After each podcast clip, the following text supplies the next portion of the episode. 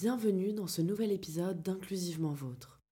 Inclusivement Vôtre, c'est le podcast qui envisage la culture d'entreprise comme un pilier stratégique du développement des organisations, avec un prisme diversité et inclusion.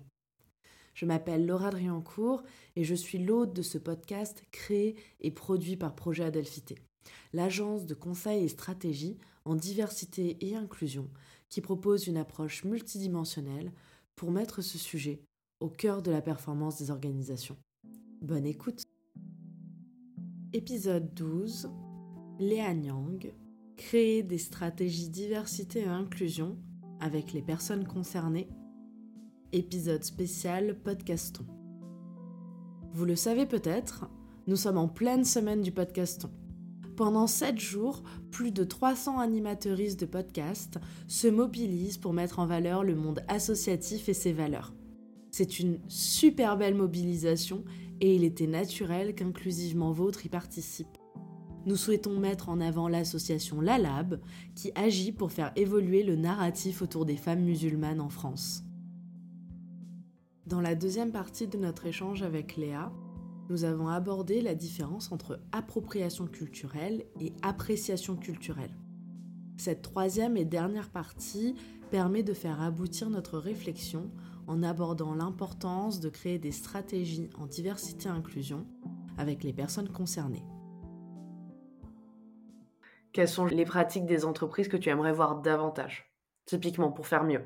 Je pense que pour représenter mieux la diversité, il faut comprendre les personnes qu'on essaie de représenter. Il faut comprendre les personnes minorisées et pour comprendre les personnes minorisées et leurs attentes, tout simplement, il faut leur parler. Et leur parler, ça veut dire bah, soit les consulter, consulter des associations, consulter des personnes représentantes de communautés, ou ça veut dire les inviter à la table de réunion en fait, les inviter au processus créatif, les embaucher donc, ou euh, les rémunérer en tant que consultant, consultante ou en tant que sous-traitant, sous-traitante, enfin peu importe, mais en tout cas les faire venir à la table pour que la représentation elle se fasse d'une manière plus juste, d'une manière qui colle davantage à la réalité de ce qu'est la réalité, mais aussi des besoins.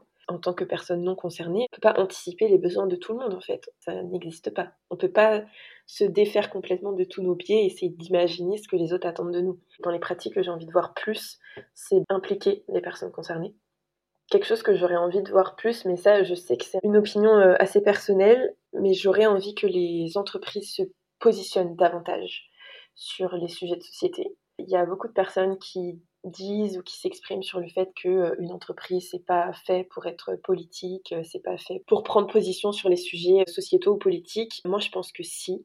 Je pense que en tant qu'entreprise qui a une influence, on a cette responsabilité de se positionner sur des sujets de société. Et j'aimerais beaucoup qu'il y ait plus d'entreprises qui aient le courage de défendre leur position publiquement que ce soit sur l'avortement, sur le racisme, sur les violences sexistes et sexuelles, sur le handicap, sur tous ces sujets-là. Ça ne veut pas dire se positionner sur tous les sujets, ça veut dire que quand il y a un sujet qui nous tient particulièrement à cœur, y aller à fond, peu importe les critiques, et faire en sorte de faire de son entreprise une alliée de la cause qui peut véritablement peser dans la balance.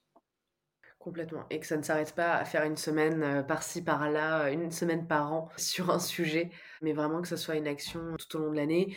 Et typiquement, que ce soit en France ou ailleurs, pour reprendre l'exemple du droit à l'avortement, le planning familial a besoin de dons tout le temps. Surtout que ça devient de plus en plus compliqué, notamment dans certaines régions, donc ce qui complexifie l'accès euh, et le droit à l'avortement. Et il y a des entreprises en France qui donnent à des associations anti-avortement. Par exemple, je pense au Puy du Fou, voilà, ça c'est dit.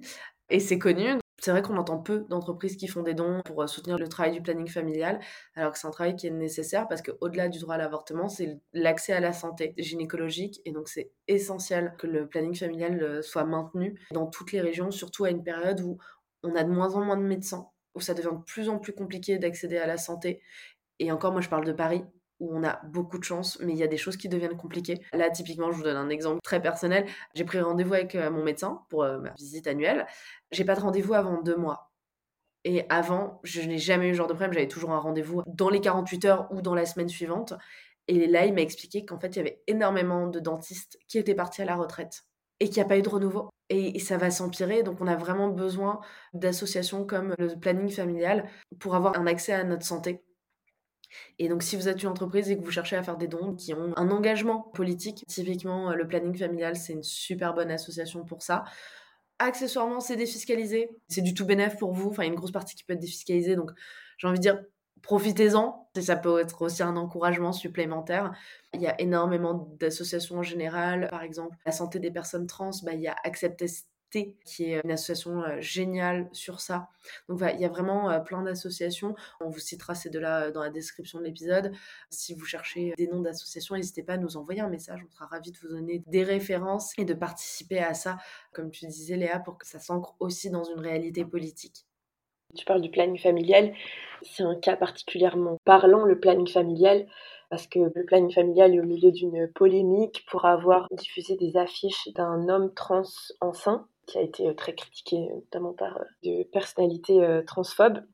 Typiquement, à cet instant T, en octobre 2022, faire un don au planning familial, c'est en plus d'apporter son soutien à la lutte pour le droit à l'avortement, c'est apporter son soutien à la considération des personnes trans dans les parcours de santé et dans les parcours de vie de manière plus globale. On va juste réexpliciter parce que parfois il y a des personnes qui ne savent pas ce que c'est être une personne trans.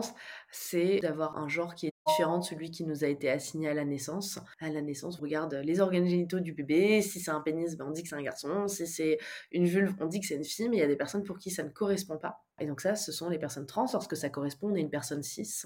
typiquement, un homme trans, un homme qui a été assigné femme à la naissance. Selon ce qu'il a choisi de faire dans sa transition, il peut toujours avoir euh, un utérus et donc être en possibilité d'être enceinte, de faire une grossesse. Et c'est important euh, parce qu'il y a aussi l'accès à l'IVG, parce que bah, tous les hommes trans n'ont pas envie d'être enceints. On peut tomber euh, enceinte par accident, comme pour les femmes cis. Et donc c'est important aussi qu'ils aient accès à ces questions de santé. Il y a aussi toutes les personnes non binaires qui ont été assignées femmes à la naissance. Puis accessoirement pour la santé sexuelle, c'est aussi super important le planning familial. Peu importe la période, ce sera hélas toujours nécessaire de soutenir le planning familial. Notre encouragement restera d'actualité. On va avancer un peu. J'aimerais bien savoir pour toi, à ton sens, quel est le plus gros challenge qui attend les entreprises quand il s'agit de diversité et d'inclusion? Le plus gros challenge, je pense que ça va être une question d'argent parce que j'ai l'impression que pour l'instant, la diversité et l'inclusion, c'est euh, considéré comme une thématique un peu annexe, un peu secondaire. Et je pense que les entreprises vont devoir revoir leurs euh, allocations de budget pour répondre à ce besoin croissant euh, en diversité et inclusion. Enfin, on rappelle quand même qu'il y a une vraie demande à la fois de la part des salariés, mais aussi de la part des consommateurs et consommatrices, de voir plus de politiques de diversité et d'inclusion, de voir plus de représentation dans la pub, de voir des politiques RH plus inclusives, etc. Je pense que les entreprises ne sont pas armées ni en termes de personnel, ni en termes financiers. Les ressources sont là, mais elles ne sont pas allouées correctement pour répondre à ce besoin-là. Je suis entièrement d'accord avec toi, c'est quelque chose qu'on revoit, de dire ah mais en fait on n'a pas le budget, euh, on voudrait bien être accompagné mais on ne doit pas mettre tant de budget, mais en fait le conseil ça coûte de l'argent, ça coûte cher parce qu'on met à disposition une expertise qu'on a mis euh, un certain nombre d'années à acquérir, surtout que les sujets de diversité et inclusion, il n'y a pas de diplôme, il n'y a pas de master là-dessus, donc c'est vraiment nos études euh, personnelles, donc nos recherches personnelles qui nous ont permis d'acquérir cette expérience. Et en vrai, je connais pas beaucoup de personnes qui se lancent là-dedans sans avoir quand même beaucoup euh, travaillé sur ça en amont. Dans l'équipe, typiquement, au moment où on enregistre, ça fait euh, chacune 8 ans et demi qu'on travaille sur ces questions en amont ça commence à faire quand même un certain nombre d'années d'expérience, mais tout ça, on n'aurait pas pu l'apprendre via un diplôme en fait. Parce que comme tu disais, il y a quand même beaucoup d'apprentissage via les militantes. On les remercie clairement pour tout ce travail qui est hélas pas du tout euh, rémunéré ou alors pas assez. Donc il y a beaucoup de travail gratuit, il y a une vraie question à avoir là-dessus, une vraie réflexion à avoir là-dessus aussi. Mais il est temps que les entreprises euh, réalisent en fait que cette expertise, ça a été euh, du temps passé, du temps souvent non rémunéré. Voilà, on sait de quoi on parle et qu'on grandit ensemble aussi mais qu'il faut mettre du budget et que si on veut être dans une logique d'égalité, vu que ce sont quand même beaucoup des femmes qui sont dans ce milieu et aussi des personnes racisées, en fait, il est temps de bien rémunérer parce que sinon on participe à la précarisation des femmes encore et toujours. Et non, en fait, une grande partie des femmes entrepreneuses sont en dessous du SMIC, elles se rémunèrent entre 800 et 900 euros par mois et les entreprises ont un rôle à jouer là-dedans. Et donc, c'est essentiel que les entreprises ne challengent pas les tarifs Sauf si c'est pour dire, en fait, moi je considère que ce n'est pas assez, donc je veux te payer davantage. Pour le coup, on avait une intervenante qui nous avait proposé euh, un budget euh, ridiculement faible. Je suis en mode, alors par contre, je n'accepterai pas cette proposition, tu me l'as refait. Nous, notre budget, il est entre ça et ça, et je veux une fourchette entre ça et ça.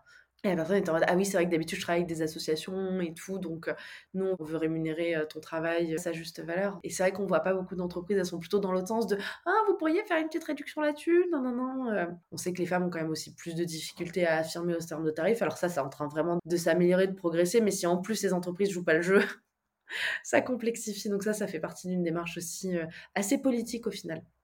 De pousser à ce que les femmes se rémunèrent correctement et de dire en fait c'est trop faible, tu me refais un devis même si on n'externalise pas, il y a pas mal d'entreprises qui créent euh, des départements diversité et inclusion. Je pense que c'est important, par exemple, de les rattacher directement à la direction générale, pas de les mettre euh, une sous-partie euh, de la RSE ou de la com ou quelque chose comme ça, d'allouer des ressources humaines, de créer des équipes conséquentes, d'allouer du budget, d'accorder le même statut de cadre dirigeant, dirigeante que les autres euh, départements. Enfin, je pense qu'il faut vraiment, toujours dans cette euh, logique de culture d'entreprise, d'inclusivité, de montrer, d'expliciter le fait que la diversité et l'inclusion, c'est quelque chose qui est important dans notre entreprise.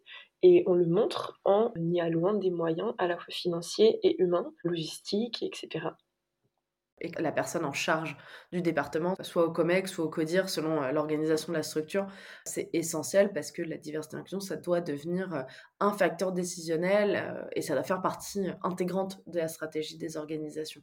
On va arriver sur la conclusion, tout doucement, et on va parler idées reçues. Est-ce que tu pourrais me citer une idée reçue sur la diversité et l'inclusion? C'est que la diversité peut fonctionner sans l'inclusion je reviens un peu sur ce que j'ai dit tout à l'heure sur cette histoire de tokenisme. Mettre de la diversité dans son entreprise, en soi, ça va rien changer en fait. Si on n'a pas de politique d'inclusion réelle derrière, il y a plein d'études qui montrent que le fait d'avoir des équipes plus diverses, ça encourage la créativité, la productivité, etc. Mais c'est vrai uniquement si ces personnes issues de groupes minorisés elles se sentent en capacité de prendre la parole, d'être écoutées, d'être euh, considérées à même échelle par rapport à toutes les autres personnes dans l'entreprise. Donc euh, voilà, la diversité sans l'inclusion, ça ne fonctionne pas. Une idée reçue sur la communication inclusive. Première idée reçue, on doit cibler tout le monde. C'est pas vrai. Il faut pas se lancer dans la communication inclusive en se disant euh, je veux parler à toute la planète ou 7 milliards euh, d'individus qu'il y a sur la planète. Déjà, c'est pas possible. On parle quand même de business, d'entreprise. Il faut garder à l'esprit qu'on a une cible. Ça sert à rien de vouloir euh, s'éparpiller partout. L'idée, c'est plutôt de se dire je veux parler à un maximum de personnes au sein de ma cible. Si je vends des raquettes de tennis, je vais pas aller vendre des raquettes de tennis à des personnes qui ont jamais mis le pied sur un cours de tennis. Il faut quand même rester dans sa cible business mais par contre, il faut effectivement essayer de maximiser son influence au sein de notre cible business. Et du coup, il y a tout un tas de choses à mettre en place pour arriver à ça.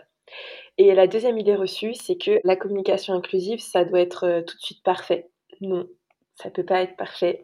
Il y aura forcément des faux pas. L'important, c'est de savoir se remettre en question, savoir s'excuser, s'engager à faire mieux la fois suivante. Mais on ne pourra pas euh, tout faire du premier coup. C'est un chemin en fait, un processus permanent. Moi-même, je suis pas parfaite. Si je réécoute ce podcast, par exemple, je suis sûre qu'il y a des moments où j'ai pas utilisé de langage inclusif. Si je regarde euh, tous les contenus que j'ai produits depuis un an et demi, il y a sûrement des endroits où c'est critiquable. Il faut pas se laisser bloquer par le fait de vouloir être parfait ou parfaite dans sa com inclusive. Il faut accepter que ça sera pas parfait. Il faut s'engager à faire mieux toujours. Et pour conclure, quelle phrase ou expression tu ne veux plus entendre? On savait pas. Désolé, on savait pas. Ou désolé, on n'a pas fait exprès. C'est plus recevable. Ça, par contre, c'est plus recevable. Les ressources d'éducation, de sensibilisation, elles sont absolument partout. Il y a un nombre incalculable de ressources gratuites autour des sujets de diversité et inclusion. C'est encore mieux si, évidemment, on rémunère les personnes pour leur travail. C'est inadmissible de dire en 2022 que euh, désolé, on savait pas. C'est plus une excuse. J'invite toutes les personnes qui prennent cet argument de on savait pas à prendre leur responsabilité en fait, à dire ok bah on s'est pas intéressé au sujet et c'est pour ça qu'aujourd'hui on a fait une bêtise, on va faire mieux.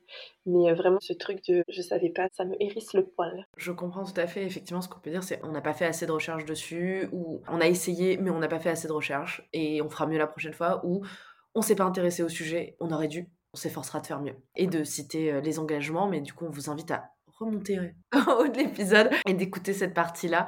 Et j'espère que cet épisode vous aura appris plein de choses.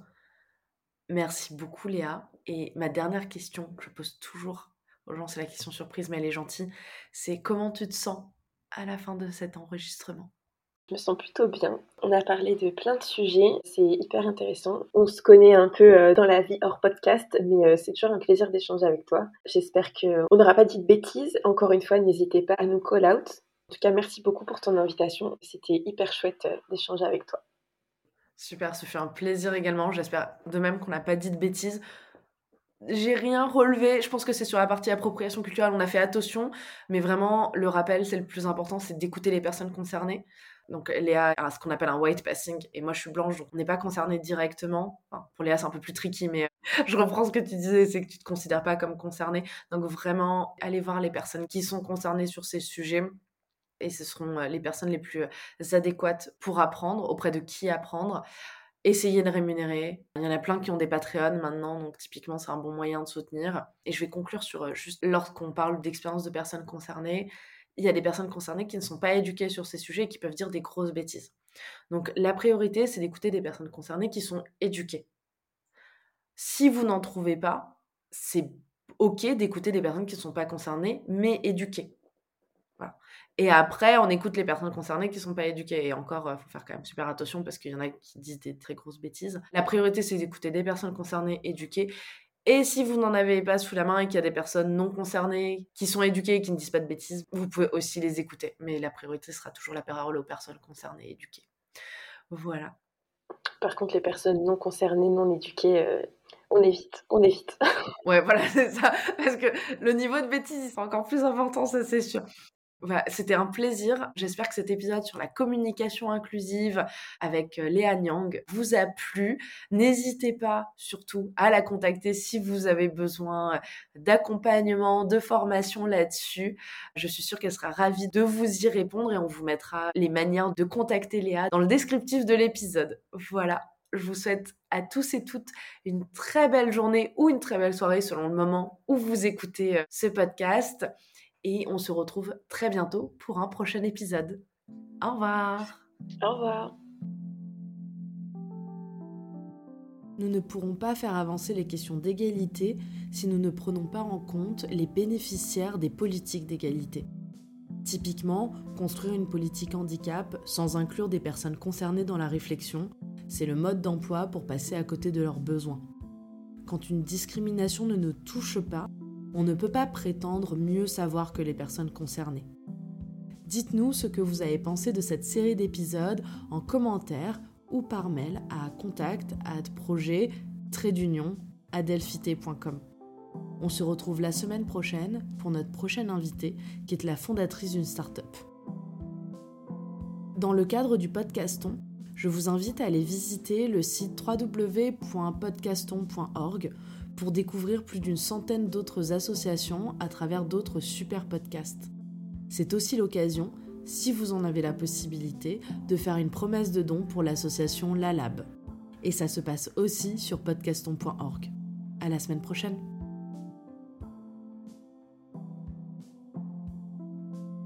Nous espérons que cet épisode vous a plu. Vous pouvez nous retrouver sur toutes les plateformes d'écoute, mais aussi sur le site www.projet du milieu adelphité.com, ainsi que sur la page LinkedIn et Instagram de Projet Adelphité. Tous vos likes, partages, commentaires sur toutes les plateformes d'écoute, ainsi que vos 5 étoiles sur Apple Podcast soutiennent notre travail. À très bientôt pour un nouvel épisode d'Inclusivement Vôtre.